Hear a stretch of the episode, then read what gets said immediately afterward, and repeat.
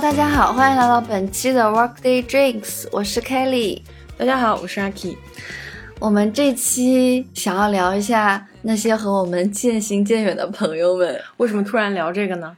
我也不知道，其实我不是想聊这么悲伤的话题的。嗯，我觉得主要是因为这个国庆假期，对对对然后大家都要回去了，回去或者是呃出去旅行什么的，都会跟朋友一起的时间会比较多一点。然后呢，你就会发现，如果你是回家的话，像我们这种，就会有一些朋友啊，就是可能是你儿时的朋友，或者是小学、初中嗯那些朋友，然后可能跟你的生活轨迹差距非常大。也有可能大家都已经结婚生小孩儿，所以可能彼此的话题啊什么的会越来越少。还有一种情况就是，像这种国庆假期大家都放假，这时候呢，同学聚会就会特别多。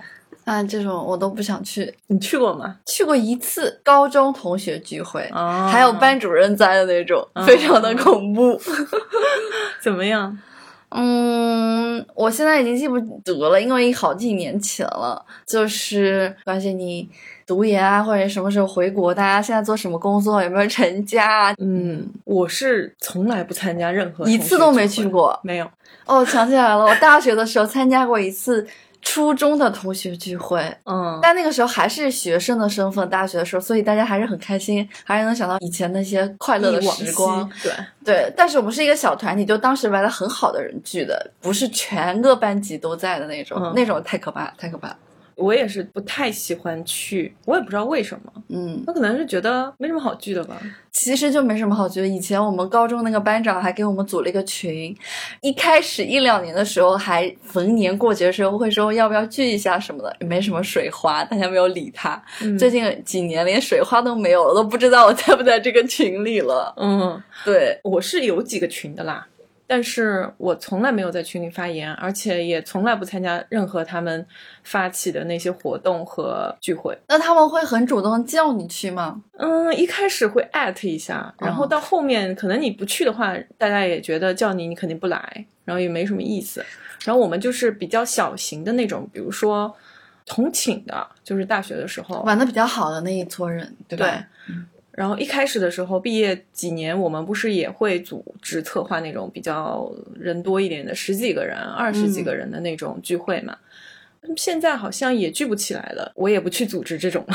现在觉得真的是，也不仅仅是同学了，就是你大学时候玩的那些朋友，可能大家都散落在各个地方，要聚一次真的不容易。小范围的话，也就可能那几个人。我大学时候玩的一个比较好的同寝室的女生结婚，然后在山西我都没有去，我没去的理由就是不想去。当时这个这个被批判了，是吗？对他本人没有说什么，哎，我觉得不想去很正常哎，因为我同寝室的两个女孩子，一个无锡人，一个常州人，嗯，我都没有，去啊，都是省内的，我都没有去，我直接打礼金，嗯礼到人不到，嗯我不太想去。说真的，我也是，除了她一个人，她老公，然后或者她那边本地的朋友，一个都不认识，我干嘛呢？而且我当时是那样想，因为我们呃大学寝室是四个人嘛，然后另外三个人呢其实都结婚了，其中的两个人呢他们是在南京，就我们是在江浙沪嘛都，嗯然后我是去了的。第三个寝室好友结婚的时候，因为他在山西，然后就觉得路途遥远，加上我这边工作有点事情，然后其实我自己内心就是不想去了。这个嗯 对对对，我承认。然后所以我就说不去。一个方面原因是我觉得，如果是不好的事情，因为她也是比较那种脆弱，嗯，比较敏感的女生，如果她家里出了点什么事情，那我觉得我可能会去请假，然后去陪她解决或者怎么样。但是如果是这种喜事的话，我觉得多我一个也不多，少我一个也不少。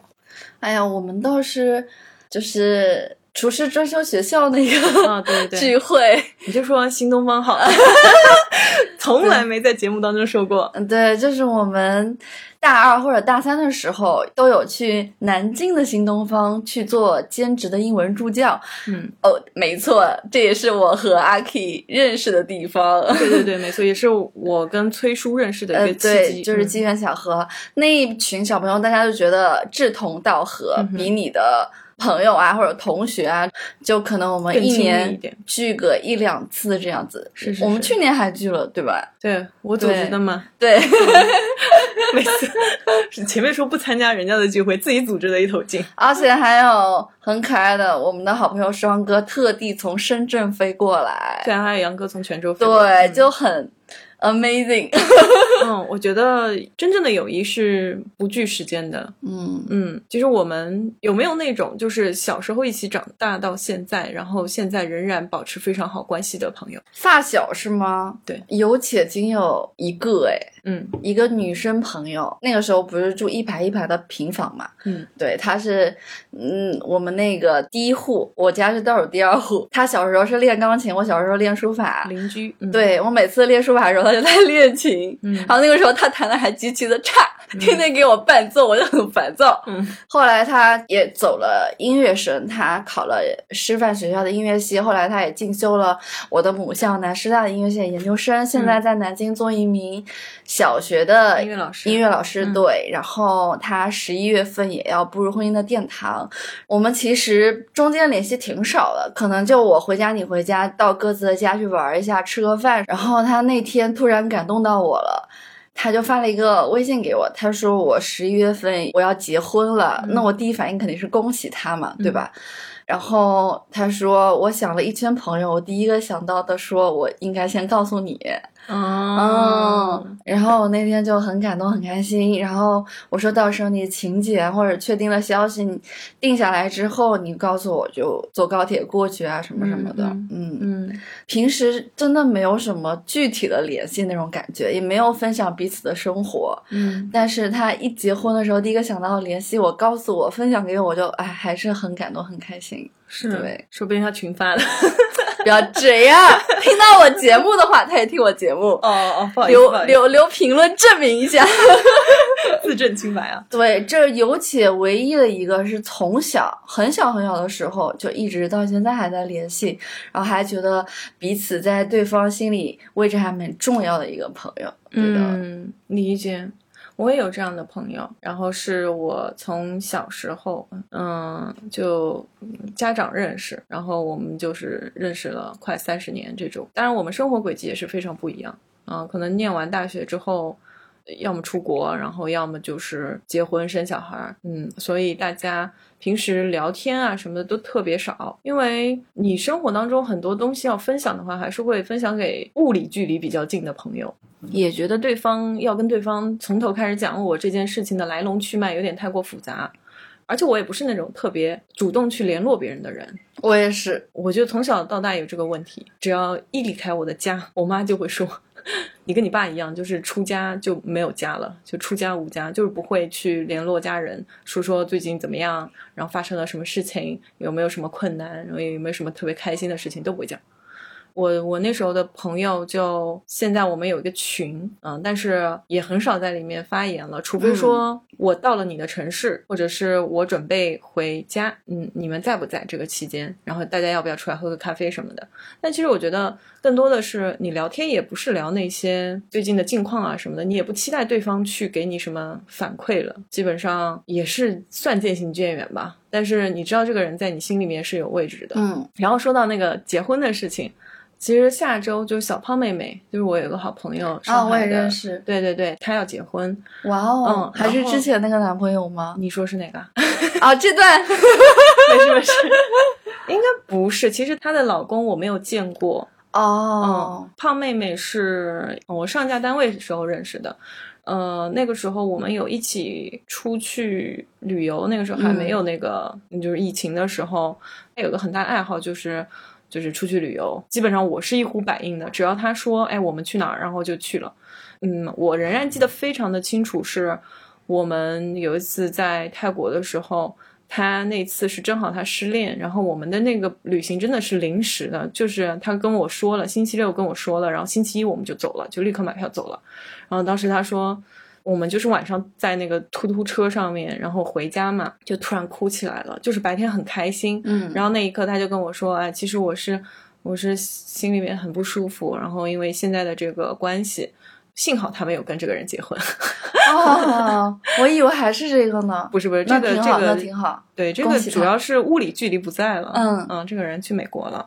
在我离开上家单位之后，我们其实联系的还是蛮少的，而且他也现在作为一个对吧，人民教师，音乐也也是音乐老师。音乐老师，对，所以我们的交集其实也蛮少的。然后中间我自己换工作啊什么的，然后我自己分手啊、搬家啊什么东西的，在这一年里面经历那么多事情，其实他都是没有深度参与进来的。他只是可能有的时候会约我一下什么，但是大家都挺忙的，而且其实真的生活轨迹非常不一样。嗯所以即使大家都生活在上海，仍然没有说我们一个月能见上一次这样子。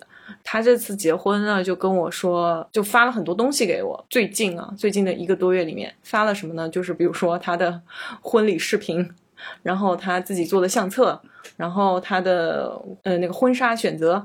然后那个照片的拍摄场景选择，因为我在这方面还是比较专业嘛，嗯所以他想听我的意见。然后呢，我就觉得哇塞，就是你能感受到他的那种喜悦和幸福，因为当你认真的愿意去做这种事情，本来这不是你的专业，但是你为了这种爱情，然后去自学、去创作，我觉得这个是很能看出一段感情是否好坏的一个关键点，就是说你的心留在这个地方。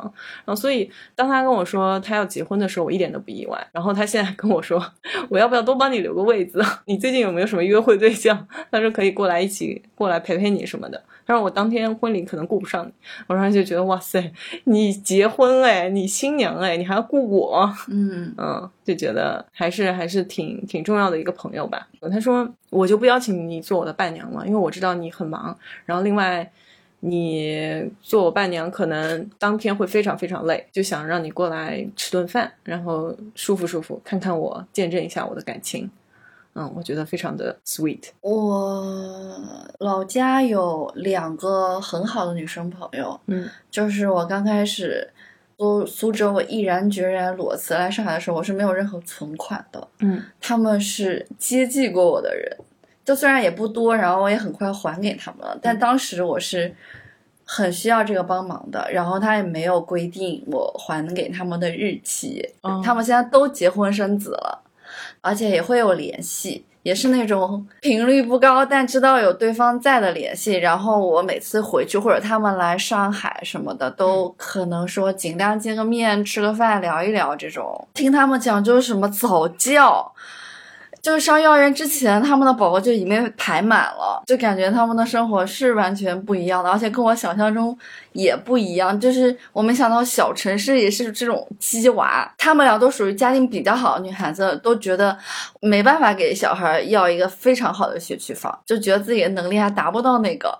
我想，我天呐，我的天呐，我这 在上海漂着的人都不敢想象他们的生活是这个样子的。对，是的，然后甚至为了一个有名的幼儿园的一个升学名额，找了多少关系，请了多少人吃饭，塞了多少红包，我天，感觉跟上海的这些办公室姐姐的生活状态没差。是啊，我以为小城市能够悠闲一点，其实没有。但比上海还是稍微悠闲点的吧。我感觉跟你有点相反哎，嗯就是我们家那边的我的同学有跟我关系特别好的，然后有结了婚的，然后孩子幼儿园什么的，我就觉得他们赚钱好容易的感觉。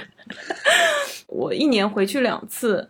一次他们换房，一次他们换车。房子就不说了，因为肯定没有上海那么那么、嗯那么贵，但是那也是个房子。车的话就是往好了换，然后你知道上海如果买车的话，基本上就是代个步嘛，因为你光一个车牌你就得十几万。嗯在家乡反而他们会很攀比，很注重车子的牌子和车子的那个价格，所以我就会有这种错觉。是吗？我没有关注哎。我今天还在跟我的同事说，嗯嗯，因为因为我同事有几个是这几个月刚刚转新上海人嘛，然后在那讨论这些事情，我就突然觉得好像我是有点在拒绝长大的。这个长大是双引号的长大，就好像别人在关心的这些东西似乎不是我的关注点，然后我没有认真的去思考这些，并且去纠结这些，非常去追求这些吧。嗯，我觉得还是自己在拒绝成长。拒绝长大，还是想做小孩。然后我我突然发现，我们前面聊的都是在说友谊的好，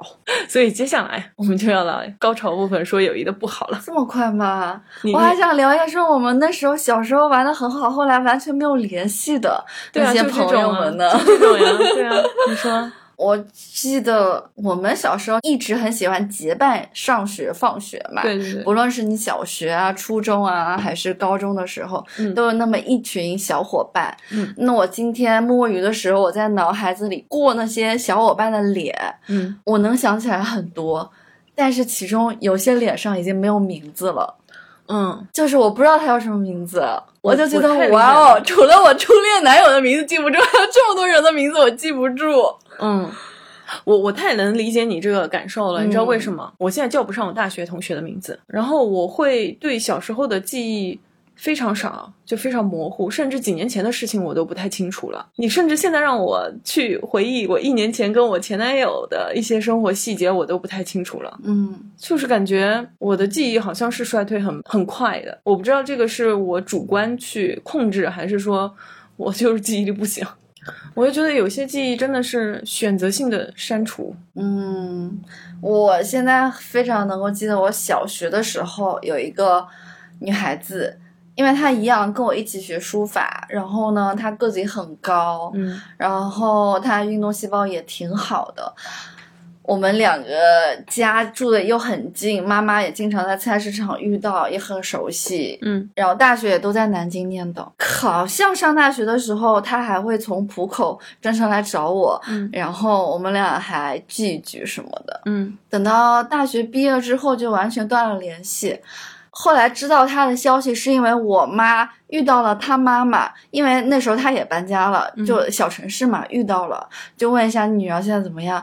我就知道她考上了一个南大的研究生，嗯嗯还和他的同学谈恋爱了，然后从此以后什么消息都没有了。但是他的名字我还记得住，嗯然后他小时候的造型我还记得住，后来长大的造型都已经忘得一干二净了。嗯嗯，渐行渐远的朋友太多了。像我前面说到那些发小嘛，其实我觉得也算是当中的一一种。说白了，他在你生活当中的占比非常小，在你生命中的占比可能有一点，会觉得已经渐行渐远了，因为生活节奏不在一块儿。感觉这都是消失了，都不是渐行渐远了。嗯，过年的时候嗯如果能够碰上的话，还是会一起吃饭什么的，还是很热情的。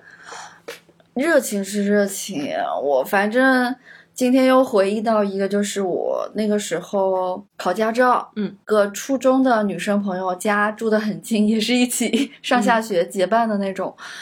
我是去驾校报名的时候，在楼梯口偶遇她了。但是我看她已经是觉得非常陌生的感觉了，就是一个知道的人，然后打个照面讲了几句话，嗯嗯嗯对，然后就没有了。嗯嗯，就连见面那种欣喜都没有了。可能我在大街上遇到我的发小，或者说我刚刚说的这个小学一起上下学的这个女孩子，还能有惊喜。就遇到她，我连惊喜都没有了。我的天呐！嗯你们原来很好吗？上下学会结伴而行，嗯可能说是在学校的时候或者生活中，我们的交集并没有那么多。我们唯一嗯多的交集就是这个路上。嗯，理解。哎，渐行渐远的朋友啊，真的是非常多。我有的时候想，可能每个人他都是在一个泡泡里面，然后你的泡泡的直径就这么大，然后你就在这个社会上面去碰撞。哦，有的时候呢，你碰到了别人的泡泡的，就是那个圈子，然后所以你们两个就有了交集。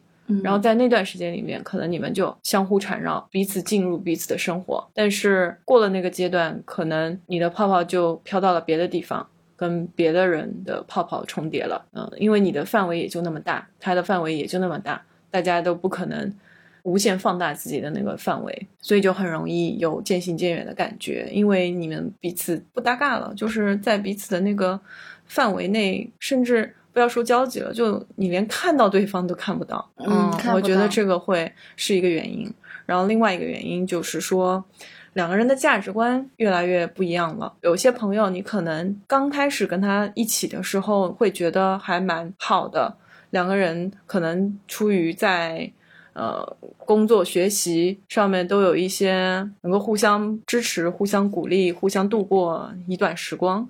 但是过了那个阶段，偶然的一些事情会让你发现，好像对方有些，因为我是那种我们反复的已经在之前的节目当中讨论过，就是我是那种如果对方做了一件我不是很喜欢的事情，哪怕不是对我造成直接的伤害，我也会对这个人有看法，有这些偏见之后就没有办法跟这个人做朋友了，就哪怕我们的生活交集在一起，但是我可能也没有办法再去很认真的跟他交往了。这个我可以举个例子，我最近有一个新认识的朋友。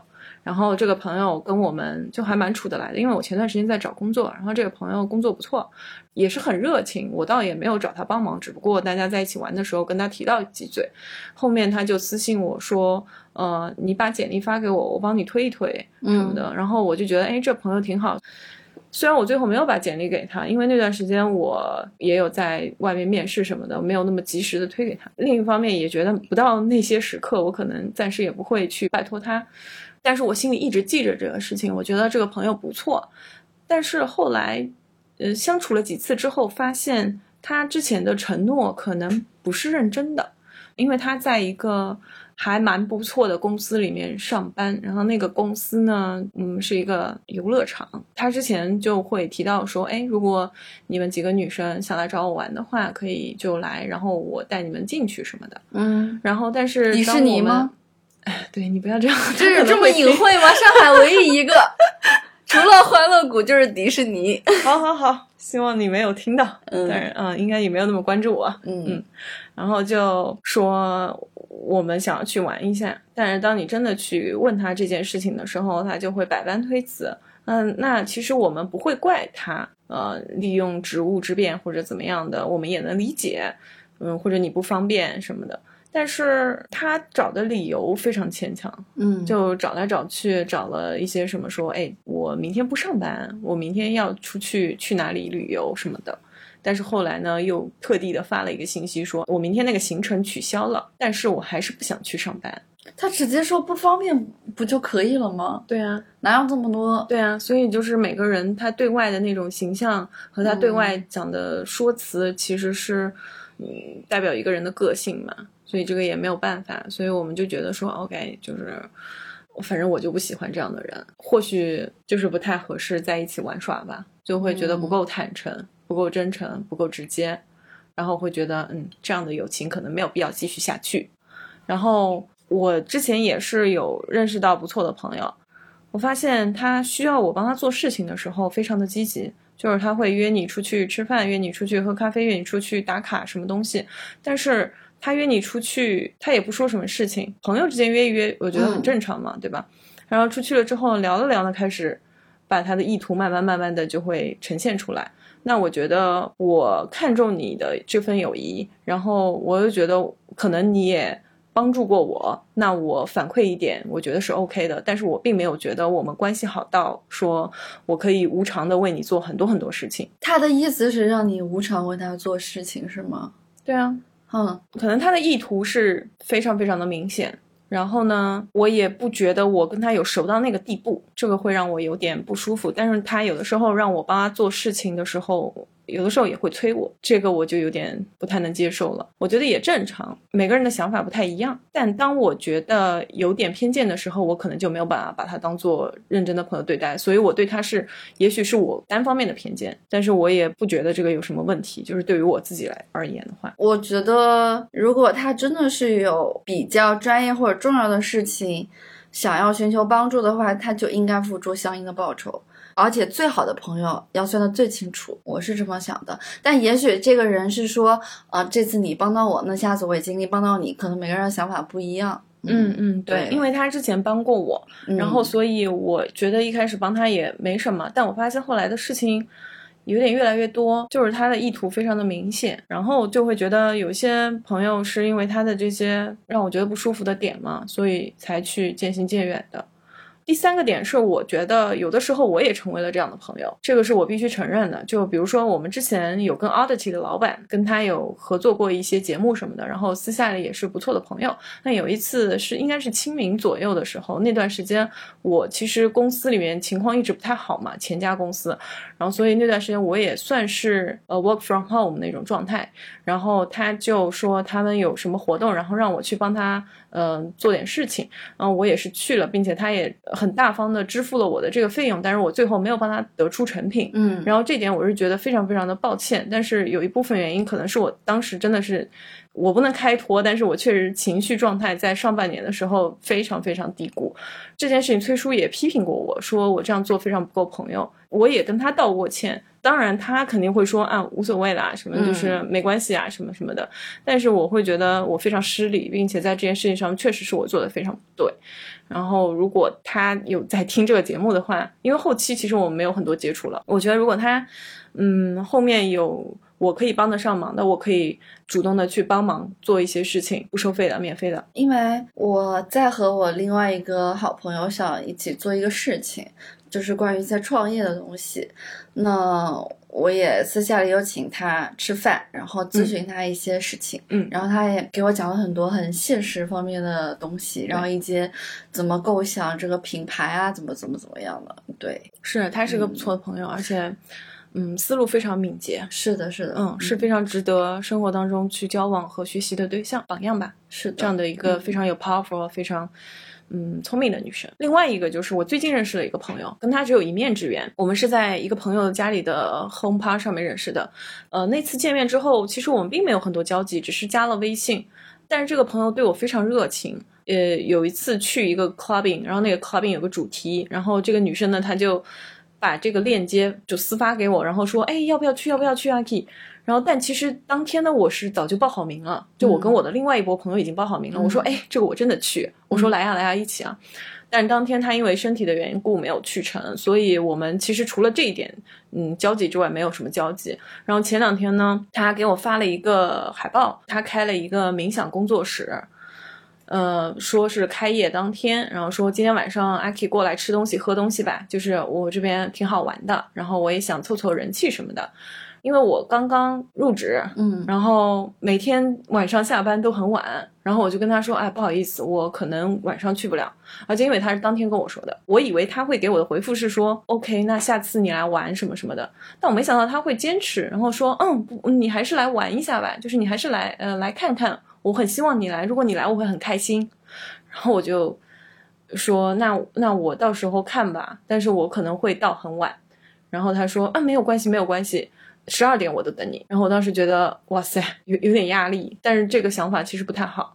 然后后面呢，我我下班了，也确实是太晚了，但是也没有到十二点那么晚，但是我还是没去，就给他发了一个信息，就说啊，祝你开业顺利，因为我前两天真的很头痛，就是工作上面的事情，然后再加上我其实这几天每天晚上到家九点多都没有吃晚饭的，后面他也是回了我一个信息说啊，没关系，嗯，谢谢你，就是我今天很开心，下次你来玩。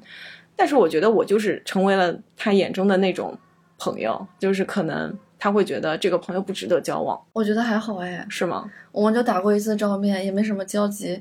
你对我这么热情，你干什么？我会这么想，我就会嗯以我自己开不开心为第一原则，因为你还不是我重视的那个人。嗯，说以后能走进到我心里朋友那个候选人，我是随意的。我其实也挺喜欢那个女孩的，我非常无耻的觉得人家喜欢我是很正常的，就是我刚认识人家，然后人家对我很热情。我是很习惯的，因为通常情况下面，不管是 party 还是在外面 clubbing 什么认识女生，之后都会想要说认识、深交一下什么的。我我也没有在这方面有什么想法。我就还好，因为前两天不是和你一起参加那个环岛骑车的那个啊，活对对对动嘛，对，我只加了一个 Candice 的那个很可爱的女孩子的微信，是是是，因为我觉得和他一起很开心，嗯嗯嗯她也许会成为我以后的不错的朋友。对，看到其他人我一个都没加，我加也不想加。我现在交际方面就是还蛮积极主动的，我不，我看眼缘的。是吧？会觉得我有一个成长了，就是在我原来谈恋爱的时候，就一年前嘛，那个时候虽然给自己立了一些目标，说，哎，我们两个不要粘在一起，我们还是要出去多建立一些 connections。然后跟不管是工作上面，或者是自己学习、兴趣、生活上面，多交一些朋友。一年我们给对方几个指标，说去交几个真的好朋友。但是事实上每一年都完不成。然后直到我现在单身了，然后会发现自己的朋友圈打开的非常大，然后范围非常广，什么样的人都可以见到和做朋友。当然你自己也不可能说每个刚认识的人你都想要跟他做很好的朋友，就是说最后沉淀下来还是会有一批不错的朋友。所以。这个是我觉得一个很大的一个进步吧。啊，我对交朋友这件事情还是非常看缘分契机的。嗯。我是不会，就是我参加一个活动，大家微信我都想加的，我只加我感兴趣，我觉得他很可爱，他身上有很多闪光点。那当然，那当然，不是说他是一个非常有钱的富婆啊，或者他工作非常好，或者是他的经历非常丰富。不，我只是觉得他这个人个性我就很喜欢，我才会加他。嗯嗯。其他剩下的，也许以后机缘巧合多见几面，也许也能加上，但是不好意思，第一面我没有觉得我们以后会怎么样，我就是这么的直接。我现在是还蛮主动的，我觉得很多友谊啊什么，其实都是发生在很妙的一个瞬间。我现在最好的一个朋友之一，Alf，他是一个澳洲人，他来我们节目做过嘉宾。哦，对对对，但是不是很多的人都会听过那期嘛？然后我跟 Elf 认识也是非常的机缘巧合。其实我们是在 Tinder 上面刷到的，当时我是失恋，我就在那边刷 Tinder，然后在 Tinder 上面刷到他，但是我也是抱着无所谓的态度，然后就觉得多认识一点朋友，然后当时我们就约出来，我就发现这个人还挺好的，挺好玩的，因为他就是有呃一些瑜伽啊什么的，他会去教学，然后是自己 volunteer 的那种。他就拉我进了瑜伽圈嘛，然后之后我们就经常 hang out。但是一开始的时候，我觉得他可能大家因为是在 Tinder 上面刷到的，你肯定会有那个想法，说，哎，这个人是不是我可以发展的对象，或者怎么样的？他在见我的前两三次的时候，有一天我在咖啡厅里面，他说你在哪里，我要来找你。后面我就让他来了。他发现我兴致也不是很高，他就说你你看起来有点 sad，然后是有什么事吗？当他说出这句话的时候，我就嚎啕大哭，就是那种啊，就是为什么什么什么在那边狂哭。然后呢，他一下子就慌了，就说哎你怎么回事啊？就怎么了怎么了？本来他是过来见我一下，然后他后面还有事情的。然后他看我一直哭一直哭一直哭，他说你你慢慢的讲没事。然后就跟他在咖啡厅里面哭了几个小时，就觉得他好善良啊，对一个比较陌生的女生。是的，是的，就是因为前任的事情嘛，然后那段时间想不开，然后就一直在那边哭。我说你要如果你要忙你的事情的话，你就去吧。然后他说你累了吗？你饿吗？我们要不要去吃点东西？后面我们就一起去吃东西。然后吃东西的时候，他就跟我说了他自己心底。里面一份比较真的感情，一份情伤吧，也是讲的时候也是有点热泪盈眶，但是没有哭出来啊，没有我那么夸张。我他讲完之后，我就有点被动容到，然后后面他就突然跟我说：“阿 K，从现在开始我们是好朋友了。”就是因为我们交换了彼此内心最真实、最痛苦的那段经历，没有任何其他的想法，所以我们就是很开心、愉快的做了好朋友。然后后面也通过他认识了很多很多的朋友，所以我也一直很珍惜这个友谊。然后包括前段时间我换工作，然后他知道我在那个三四周里面是。失业的状态，他来找我吃东西，嗯，吃完之后他就开始结账，因为我们之前都是 A A 嘛，就是因为朋友之间嘛，没必要就是谁请谁啊什么的，而且西方文化又更加的不太一样。然后结果他就一直要付钱，然后他说：“你现在是 unemployed 啊，我来请你吃饭啊。”我觉得哇塞，应该吃顿贵的，没错，很感激吧，就是在自己生活的各个阶段都会遇到各种各样的好朋友。然后另外一个朋友也是很妙，他是我 X 的公司里面的呃同事。当时我是通过我 X 的一个公司的一个 party 的时候认识到这个人的，但是我跟这个人呢，就可能就是当时开开玩笑，然后就加了微信，并没有说继续的怎么样。是个小姐姐，我反而跟我 X 分完手之后，然后我们开始 hang out，大家一起玩，甚至还去家里面做饭啊，一起跨年什么的。那个时候才开始熟络起来。所以我就觉得，有的时候很多事情并不是当下看起来的这么糟糕，就在这些糟糕的后面，其实会有一些事情是发酵到后面，你会觉得本来这件糟糕的事情其实是一个转机，它就会让你有很多的思考。有的时候你觉得好像这段时间过不下去，为什么上天对你这么的残忍？好像一下子把所有的事情都压在你一个人的肩膀上面。但是在你经历过这段时间之后，你就会发现那段时间是很难，那段时间是很没有选择。但是会有很多小的奇思妙想，或者小的那些好事会慢慢的迸发出来，会让你看到这个结果是都是好的。嗯，你咋上升到这高度呢？我刚刚还想补充说，说到这个 social app 啊，玩了 social app 这么多年，也还是有两三个好朋友是玩 social app 玩出来的。当年还玩探探的时候，认识了一个学服装设计的女孩子，跟我年纪差不多大。然后我们鬼使神差的觉得对方都很不错，然后出来面基了，吃饭了，然后鬼使神差的一起做了一些项目。嗯，就他那个时候准备去。留学精进一下他的设计课程嘛，我就是陪着他一起找 model 啊，一起联络摄影师啊，拍作品集啊什么的，我也挺开心，他也挺开心。包括他今年刚毕业了，祝贺他。嗯，很神奇，他出国以后我们也没有断了联系，我们有彼此的 Instagram 还有微信。偶尔呢，他会问我一下国内的一些服装方面的情况呀，我会关心下他有没有在英国有没有 dating 啊，什么什么什么，就是联系也不是很多，但是对方现在在干什么都是知道的。然后呢，还有一个是男生，就是阿 K 入职的这家 social app 上认识的，因为我是那种不会特别主动去加别人联系方式的人嘛，就在那种语音房里，大家也认识一年多了，就聊啊聊啊聊啊。我都忘记我们怎么加了微信的，反正就加到了吧，一群人一起加的。嗯，然后他会找我出去喝点东西啊，聊一聊啊。然后让我非常惊喜的是，每一次我遇到一些非常崩溃的情况的时候，他那个时候都在联系我。之前那个异地恋分手的时候，我正在哭，他突然联系我了，然后我就跟他说我现在正在哭，然后他直接一个电话打过来，然后跟我讲了他上一段悲惨的。感情经历，嗯，然后上一次是就是女孩子经常遇到一个情况，被人跟踪的那种感觉的，被尾随之前，她是一直有跟我微信的，然后我就一直跟她保持这个联络，嗯，然后我就想说，现在我差不多应该是可以跑回家的状态，然后她说，那你赶紧回家啊，什么什么的，就觉得哇哦，感觉是不是有谁安排，就是可以在这些时候。出来让我心里有一个底的那种感受，我明白。对，虽然我们也不是那种特别好的朋友，特别熟悉，但是就知道对方是个很好的人，能够给你支撑，就那种感觉。是的，是蛮妙的。有的时候这种关系真的是非常非常的 random，但是又非常非常的戳人。你们有什么类似的，也可以在下面留言，真的。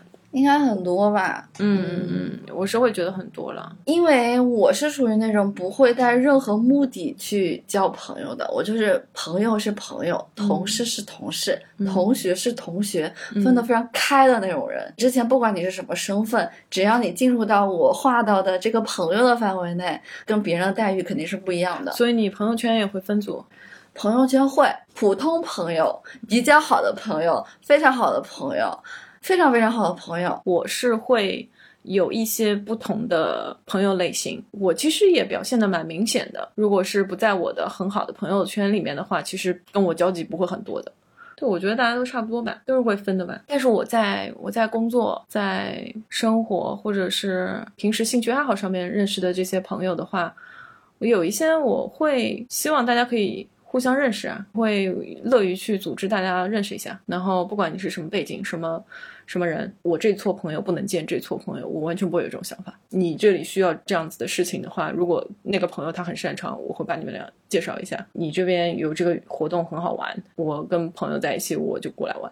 这个属于很正常啊。但是，一旦我觉得你不是我那种。特别特别好的朋友，我也不会让我和我关系好的朋友来帮你做什么事情的，或者是介绍你们认识。我一般两波朋友圈子里的人认识都是机缘巧合，自然而然是不会很刻意的。我是在工作当中也会交很好的朋友，我会觉得。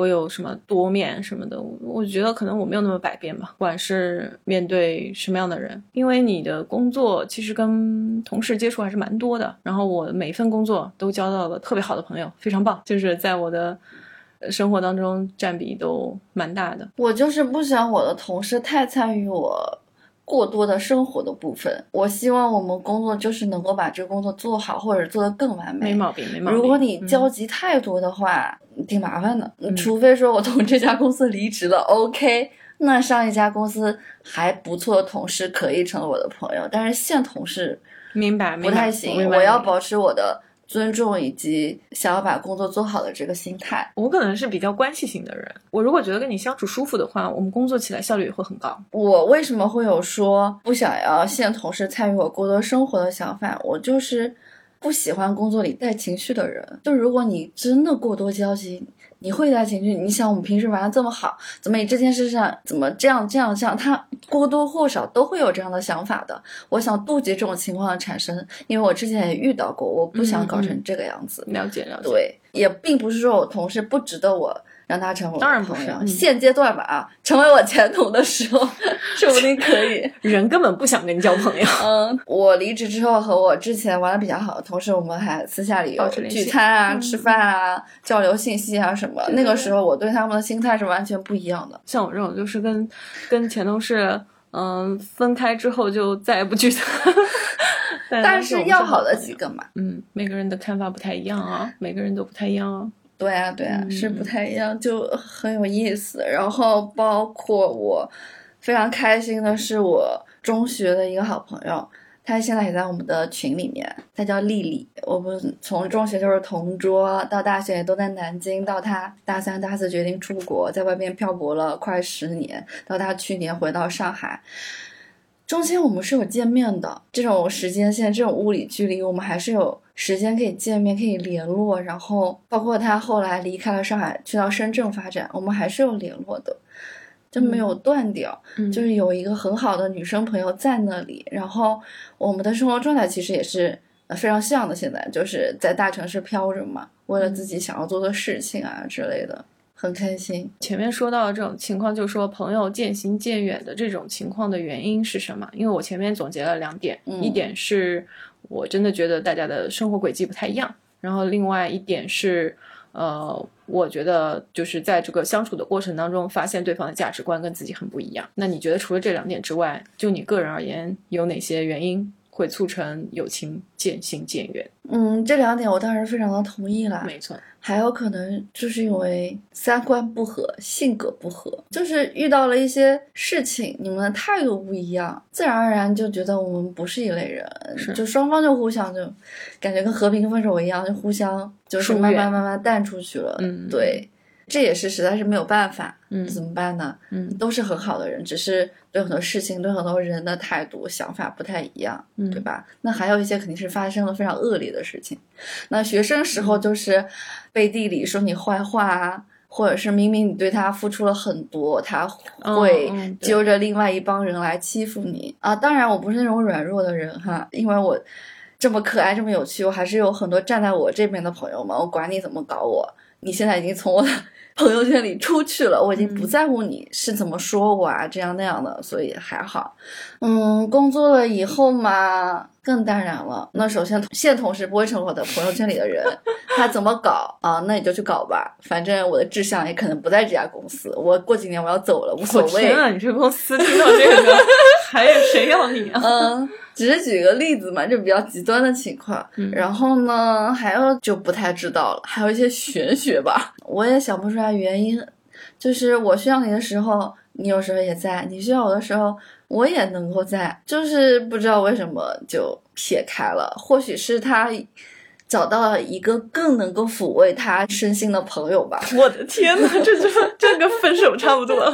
我的比重在慢慢下降，他有比较，嗯然后他有自己选择的权利，那他可能选择更重视另外一个人。那我想来想去，就这么几个原因。因为我前面也会觉得我可能就是让别人感觉不舒服的那个人，然后你有这种感受吗？哎呀，肯定有的，但是你让我具体想细节，我是想不出来的。还是那句话，就是我对某件事情的态度和想法，可能就是他不接受的，那也就没有办法了。但是只要你这个出发点不是那种恶意的呀，的或者是故意的呀，那也没关系。那面对这种渐行渐远的感情，应该怎么样去处理呢？或者什么样的心态？因为我们都三十岁了，从小到大这种遭遇也特别特别多了，对吧？啊，还有半年才三十岁，就是能够接受这种状态。我之前也节目里经常讲过，我已经做好了孤独致死的准备了。习惯了，就是我也已经能够和我的孤独好好的相处了，就也是能够接受我一个人走，一个人去，一个人做任何事情了，所以就还行。但是啊，被变态尾随的时候，还是想说有一个朋友或者有一个 男朋友。太极端了，这嗯，对的，对的，嗯就是我能够接受这个事情，我一个人也能够找很多事情去玩啊，呃，比如说看书啊、看电影啊、睡觉啊、喝酒啊，都无所谓。我知道有很大一部分人是不能接受一个人的状态的，一定要每个星期呼朋唤友，说我们吃个饭、喝个酒、蹦个迪、玩一下什么的。你就说心态放平，对，建议大家享受这个孤独。包括记得之前有一个，呃，我们的听众他有投稿，嗯他是说本来他们三个人玩的很好，后来发现另外两个人玩的更好一点，然后他有点不能接受啊什么什么的，我也记不得我们当时有没有回复他了。我觉得这种情况特别常见，就是之前我们在那个豆豆来的第二期，就是说男生的那些小秘密当中，其实也提到了这一点，嗯就是说，嗯、会不会男生也会因为自己的好兄弟、好哥们儿有了其他的好朋友，然后经常要，比如说三个人或者几个人一起出去，然后渐渐的好像会有一点失落感，然后他们也说这个是不是男生女生的问题，这个是嗯大家都会遇到的问题。嗯，这种状态我觉得是非常常见的。嗯，当下你肯定会伤心嘛，但之后你就是调平心态嘛。哎，你要接受这个世界从来都是一个人来一个人去的。来的时候还好，但是你是没有意识、没有记忆的。你身边可能有父母，可能有亲戚朋友，或者其他刚出生的小朋友。嗯但去的时候，你闭眼的那一刻，你绝对都是一个人，不管你病床上，或者是那个突发意外状况，嗯周围就算有再多人，你闭眼的时候还是你一个人闭眼的呀。这有啥不能接受的呢？哎，我太悲观了。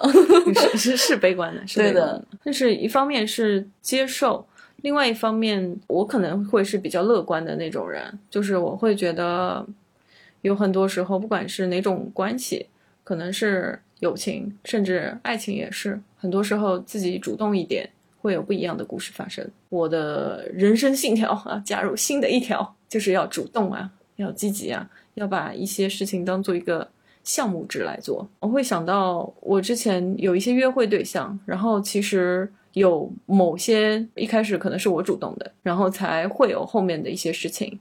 或者是我一开始的状态就是非常 open 的，不然的话，对方也就会觉得当时两个人就看到的时候会觉得很喜欢你，但是第二天可能就忘记你是谁，就可能就把你放在茫茫的人海当中了。我觉得如果我们初次见面我可以感觉很好，但是后面就算没有什么联系，我就觉得没有什么缘分吧，是吧？我我就看淡了。我是觉得，如果这样的话，我就错失了很多的机会。哦，嗯，我觉得，但凡如果我们有那个缘分，不管是爱情还是友情，还是有那么个机缘，让你们以后慢慢相处，然后成为很好的朋友啊。对对对，我我是会觉得，比如说，嗯嗯，我在一个活动上面认识一个女生，然后我会对她很感兴趣。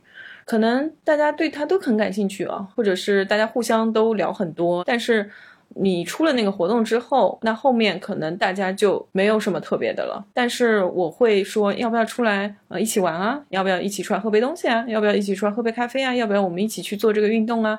然后这样发出邀请，然后对方就会来。如果他就是对这个活动感兴趣或者怎么样，因为本来你们就是去做一件能让你成长或者是对你有用的事情，然后。两个人就会在这个过程当中更深一步的了解。之后的话，如果说他的工作，或者是我我的工作，或者我们互相生活当中有一些感兴趣的东西，就可以一起了。后面就并不是说啊谁约谁或者怎么样了。我觉得这个是我的现在的一个工作，不是工作，现在一个生活方式，就是我会去主动的邀约一些人，但是这些人可能如果你不发起主动的话，可能也就那样，那这个关系就错失了。嗯，我就会觉得很可惜。哪怕你多再接触一次或者两次呢，说不定你们就能成为很好的朋友。当然，我不是抱着说我非得跟你做朋友，只不过是说，哎，今天我跟 Kelly 去喝酒，你要不要来？嗯，你是不是在附近？觉得这是一个很正常的一个选择吧。所以我就还交了蛮多好朋友的，然后会有很多有意思的人。我这个人吧，不是属于那种对朋友嘴很甜的人，我很少夸别人。也很少说安慰别人的话，嗯，你有觉得吗？但是你能发现我在在你旁边，有帮你做一些事情。你是属于行动派的。我觉得你说的再好听，他现在还是很伤心。他现在伤心，他就是想要你在他旁边听他说话就可以了，他也不指望你给他什么建设性的建议啊什么的，或者是说啊，我们家生意失败，缺了几十万，这忙是我能帮得上的吗？然后他这个心情，其实我也没有能够体会过。但是如果我在。让他能够安心，我就是已经是我自己的极限，能够帮到你的极限。我不可能说我做不到这些事情，这要不要我问问银行的朋友能帮你贷个款，或者问别的朋友借借钱？我知道这些我是做不到的，那我就不如不说，我就陪在你旁边就 OK 了。我觉得这样也挺好的，就是雪中送炭嘛，就是他正好这刻需要的是什么？是心理上面的慰藉。其实我觉得跟朋友去寻求。